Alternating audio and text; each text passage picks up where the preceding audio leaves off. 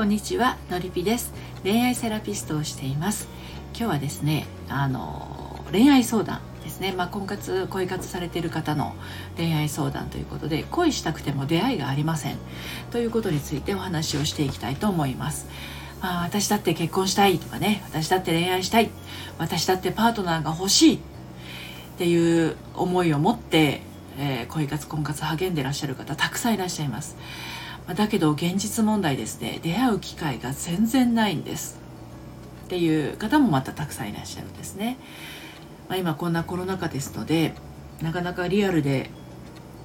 初対面の方と出会って知り合うっていう場もなかなかないというふうにおっしゃる方も多いんですけれどね。あの一体どうしたらいいのかな、ね、なぜ私だけ出会えないでしょう。っていうふうになっているあなたにお伝えしたいことをこれからお話をしていきたいと思います。でですねあの出会いはあるんですよやっぱりどんな人にもね。でこの出会いというものをね生かすも殺すも自分次第っていうふうに私は思っています。で出会う出会わないっていうところに関して言うとあのずっとねこの自分の部屋の中にこもっていたら出会わないっていうのはね物理的にありますけどあのただまあ先ほどもお話した通り今こんなコロナ禍ですのであの外で新たな出会いっていうのは以前のように簡単にはいかないかもしれません。だけどあの当然その生活必需品を買いに外にも出るわけでであのレストランで食事をしちゃいけないというわけでもないですしあの趣味であることをあのジョギングだったりとか、ゴルフだったりとかあとはそうね映画映画館が封鎖されてるわけではありませんので映画を見たりとかっていうのは、まあ、ちょっと自分の身を守りつつあの工夫してねあの楽しむことは可能じゃないですか。ですのでそういったまあ自分の恋愛に関してもですね当然工夫が必要になってくるわけですよ。これはあの出会ってない人はもちろんあのもう恋愛関係にある方もそうだと思うんですよね。なかなか会えないという状況があの起きてくるしあのそのコロナのことによってですねあの彼と彼女のなんていうの？コロナに関する 価値観というか対応策が全然違ってもう信じられないみたいになってしまってるカップルもあるわけですよね。で逆に言うとこういう状況だからこそ、えーとお互いのそういう危機管理とか価値観みたいなものが似たような人とねあの出会えるいい機会かなとも思うんですよ。じゃじゃあ一体どこで出会うのか新しい出会いはどうなのかっていうところになってくると思うんですけど出会いって何もですね新しいものばかりではないと思いませんか？あのー、今まで生きてきた中でたくさん出会ってると思うんですよいろんな人にね。あの同級生だったりとか職場の人だったりとか含めていろいろとねたまたまそういう人とは恋愛関係に陥らなかっただけであなたの中にはその男性という分野にこうくくるとしたら、えーと、ある程度の人数がいるんじゃないかと思うんですよ。でそこから見つけなさいって言ってるわけじゃないんですけどね。なのであのきっかけがどうあれそういうふうなあの対象になるかならないかは別として男性が全く周りにいないわけじゃないっていうのがまず一つありますよね。であの他にはその婚活アプリだったりとか婚活パーティー、まあ、オンラインでの婚活パーティーになっていくんでしょうけれど、まあ、そういう全く新しい、えー、出会いというのも当然ありますよね。であのどちらにしてもですねあのもともとのその考え方っていうのがあってねさっきのそのもともと知り合ったことのある人たち同級生だったり職場の人だったりっていうものも含めこれから出会う人を含めですよ。あの私はそういう恋愛関係に陥るような人とは出会えないものだみたいな思い込みだったりとかあとはまあ、えー、こんな出会い方は良くないとかね、そういう先入観がないかどうかっていうのもすごく大事かなと思います。そこにプラスしてこんな私じゃダメに決まってるとかこんな私を好きになってくれる人はいないみたいな自分をこう否定するような気持ちがあったりするとですね自分でこうどんどんどんどんこう狭めているようなものなんですよ。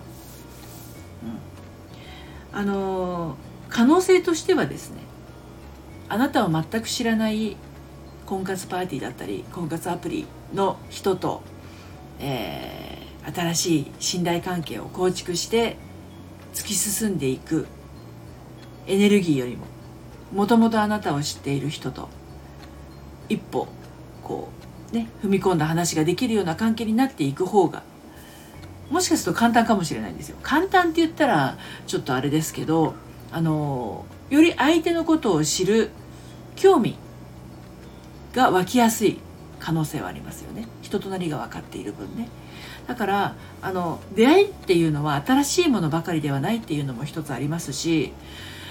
あの 営業さんで言ったら新規客と既存客と休眠客の掘り起こしみたいなものですかね。うん、どれも可能性があるということなんですよつまりは。でどこが一番自分が自分らしくいられるものを出せるかっていうのがすごく大事なんじゃないかなと思います。あのまあ、結婚を前提するにしてもしないにしても恋愛というのはあの基本的に生身の人間同士の付き合いになってくるわけなので自分が出せないとなるとそれはもう本当にあのただ辛いだけの、えーと、とお付き合いになってしまいますので一番やめた方がいいことなんですけどいかに自分が自分らしくいられてそしてあのときめき最初のうちに感じられるときめき最初のうちにって言いましたけど誤解を生じね誤解がありますけどあのときめきはねずっと持続している方ももちろんいらっしゃいますがそういったときめきを伴うあの恋愛関係に陥るっていうのがどのタイミングでどう起きるかなんて分かんないわけですよね。だからあの同級生とか職場の人っていうのもあの当時は何とも思わなかったけれど、うん、今改めて話してみたら意外と気が合うなんていうことが起きるかもしれないんですよ。で、このかもしれないっていうのは、婚活アプリで新しい人と出会って、この人が本命かもしれないと同じぐらいのかもしれないんですよね。だそういう可能性を自ら潰していかないようにっていうものの要素として、私は出会えないものだっていう思い込みがないでしょうかっていうことと、こんな出会い、出会いは良くないって思う、そういった思い込みがないでしょうかっていうのとあこんな私じゃダメに決まってるみたいな自己否定の部分がないかどうかっていうところをちょっとこう振り返ってね整えてあげる必要があると思うんですよね。うん、だからあの何がきっかけで恋に落ちるかなんていうのは本当にわからないのであのその可能性を自分から潰しに行くようなことだけは本当にやめてほしいなと思います。はいでまあ、1月19日からあの正しい恋愛の悩み方のりぴの隠れ家というオンラインサロンも始まりますけれど、まあ、こちらはねあの恋愛がうまくいかない方婚活ちょっとなんか疲れちゃったなという方それからまああの自分の心をねこう整えて結婚生活それからまあ離婚してもへこたれずに過ごしていきたい、えー、再婚もうまくいかせたいというような方がそれぞれのお部屋がありますのであの切磋琢磨していきながらこうねみんなとコミュニケーションをとっていくような場を作りましたので、はい、あの1月11日から、えー、13日の3日間限定で LINE から今回は5名様受付をします。何かこう今ねあのちょっとこう突破口が見つからないなという方にはぴったりのあの隠れ家になるかと思いますのでご興味ありましたら説明説明欄の方からね、えーご確認をしていただければなと思います。はい、最後まで聞いてくださってどうもありがとうございました。それではまた。